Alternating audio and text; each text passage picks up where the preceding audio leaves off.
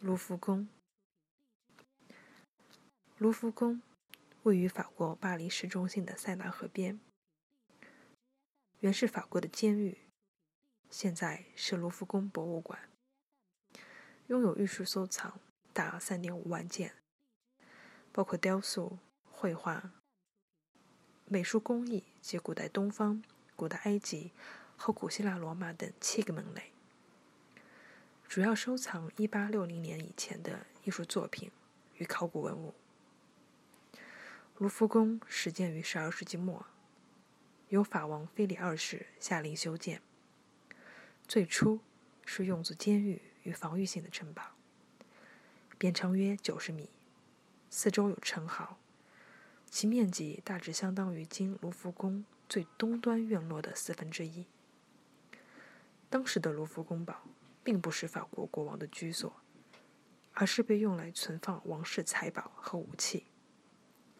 十四世纪，法王查理五世觉得卢浮宫堡比位于塞纳河当中的城堡的王宫更适合居住，于是搬迁至此。在他之后的法国国王再度搬出卢浮宫，直至一五四六年，弗朗索瓦一世。才成为居住在卢浮宫的第二位国王。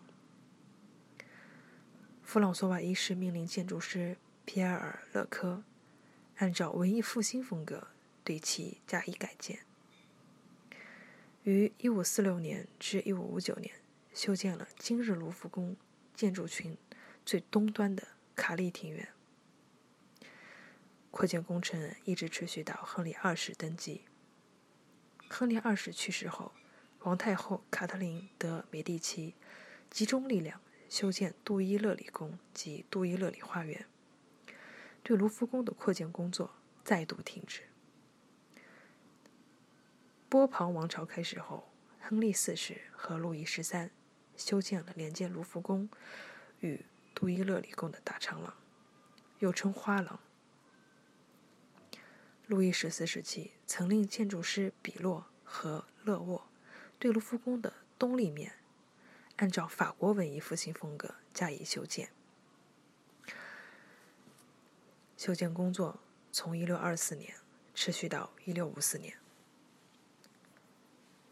1682年，法国宫廷移往凡尔赛宫后，卢浮宫的扩建再度终止。路易十四曾计划放弃卢浮宫，并将其拆除。但后来改变了主意，让法兰西学院、文章院、绘画和雕塑学院以及科学院搬入卢浮宫的空房。此外，还有一些学者和艺术家被国王邀请住在卢浮宫的一层和大长廊的二楼。一七五零年，法王路易十五正式提出了拆除卢浮宫的计划，但由于宫廷开支过大。缺乏足够的金钱来雇佣拆除卢浮宫所需的工人，该宫殿得以幸存。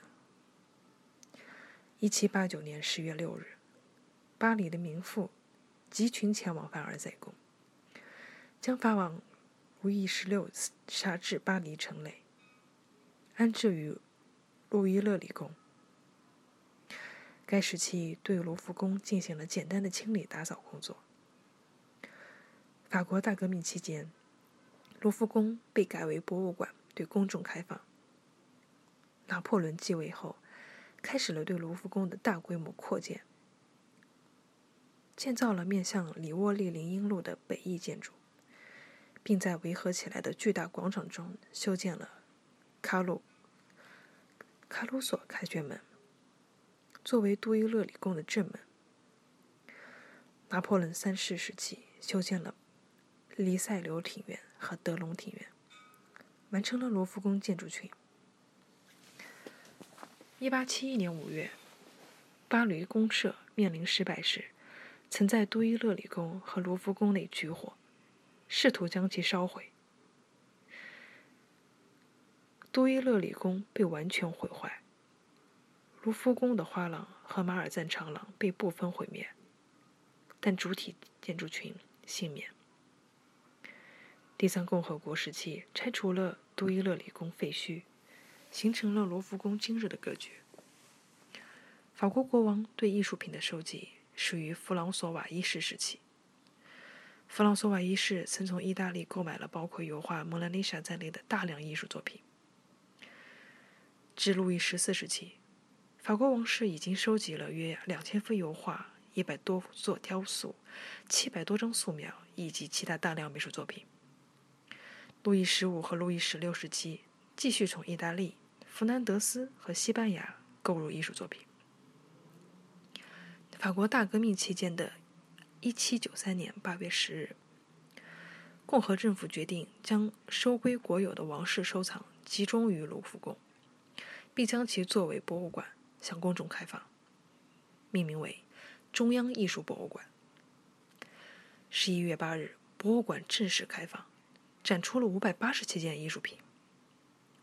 此后，共和政府又用从教堂。贵族和地方政府等处没收来的艺术品，源源不断的补充博物馆收藏。拿破仑在征服欧洲各国的同时，将被征服国家的艺术品大量运往法国，送至卢浮宫。此时已改名为拿破仑博物馆。此外，还增加了古罗马和古埃及艺术品展厅。但随着1815年拿破仑的第二次退位和终身放逐。卢浮宫藏品中约有五千多件艺术品被归还给原来所属国。此后的一百多年里，卢浮宫的收藏范围不断扩大，加入了东方、亚述、古埃及等时代的藏品。随着藏品数量的增多，展览空间越来越少。一九八一年，法国政府决定将卢浮宫建筑群的全部建筑划拨博物馆。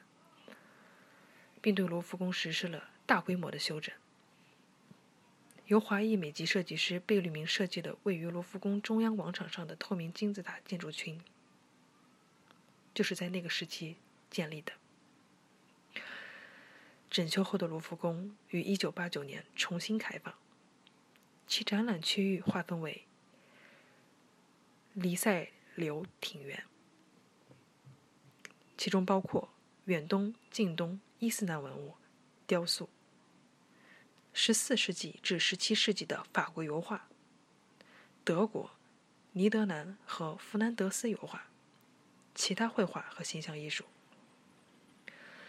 苏利庭园，其中包括古埃及文物、近东文物、古希腊、伊特鲁里亚、古罗马文物及雕塑。德农庭园。其中包括古希腊、伊特鲁里亚、古罗马雕塑、十七世纪至十九世纪的法国油画、意大利及西班牙油画。